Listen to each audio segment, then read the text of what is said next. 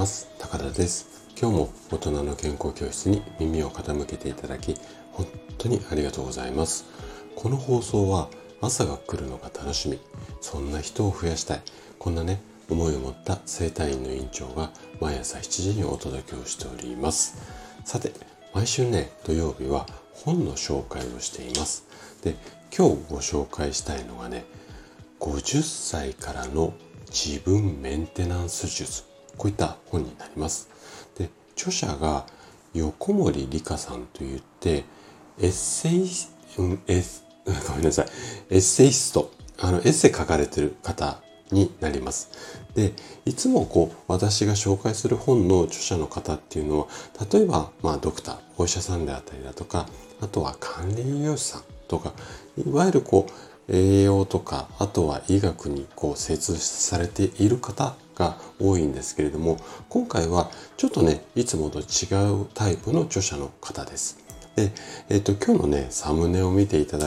くとこうわかるんですけれども、この本は、まあ、女性の方向けに書かれているので、男性だとちょっとこうピンとこない部分もあるかと思うんですけれども女性の方だと、まあ、何度もうなずきながら読んでいただけるかなと。で、えーと、私の院にはこう女性の患者さんがそうですね8割ぐらいが女性の患者さんなんですかね。なので日々女性のこう体の悩みもしくは心のお悩みと接しているので私はこうピンとくる部分がすごく多かったんですけれども男性だとねちょっとこううんなかなかしっくりこうストンって落ちてこない内容が多いかもしれません。はい、でまたエッセイを書かれるというお仕事をされている方なのでこうあえてこの表現をさせていただくんですけれどもあのいわゆるこう一般の方が書かれた本になりますので非常にね文章も、まあ、物書きっていう方あのお仕事っていうこともあってまあ非常にこう文章も読みやすいですしこう難しい言葉があんまり載っていないのでかなりこうおすすめしたいなと思って今日ご紹介させていただきます。じゃあ、あと肝心なね、内容、どんなことが書かれているかっていうと、えっ、ー、と、ちょっとね、目次のところだけを、えっ、ー、と、ご紹介させていただきたいんですが、4章の構成でなっていて、まず第1章がですね、ホルモンバランスの悪期、え、時代を脳をどう乗り越えるか。まあ、日頃こう、ホルモンのバランスが崩れちゃうような、まあ、ストレス過多な時代なんですけれども、ここをどう乗り越えるか。こんなことが書いてあったりだとか、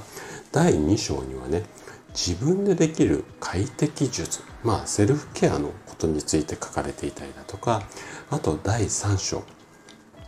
美と女らしさを内から外からっていうところです。で、最後第4章が大人女子の気分アップ作戦。まあ、こんなイメージなんですよね。